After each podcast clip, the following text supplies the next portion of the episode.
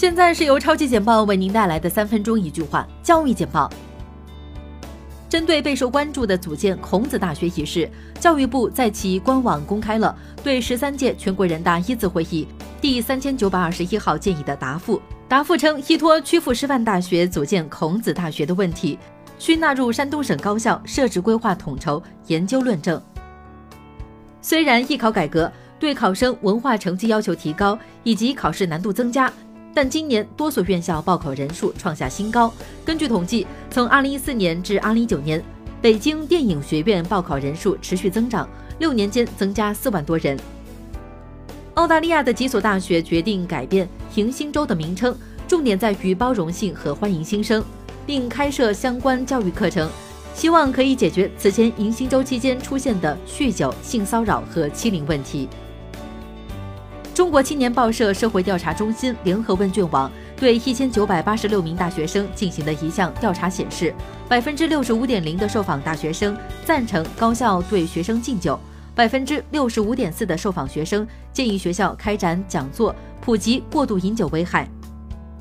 哈佛大学涉嫌在招生过程中歧视亚裔的案子正在等待美国联邦法官裁决，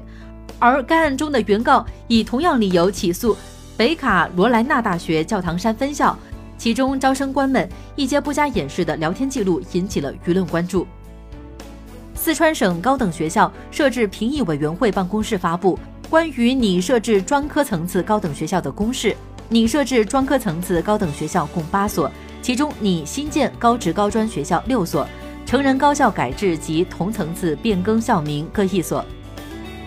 演员陈飞宇参加了北京电影学院。二零一九艺考初试，他自曝为诗朗诵环节准备的是北岛的《遗树》，并独家回应了其中原因。此次艺考只报考了北京电影学院一家学校。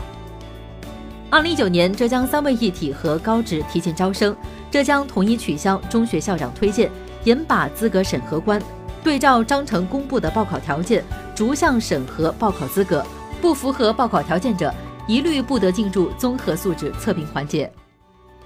济南大批艺考生考场外打车时，有的出租车司机嫌远，以已经在网约车平台上接单了，或者堵车为由拒绝；还有一些考生遇到了出租车司机漫天要价宰客的现象。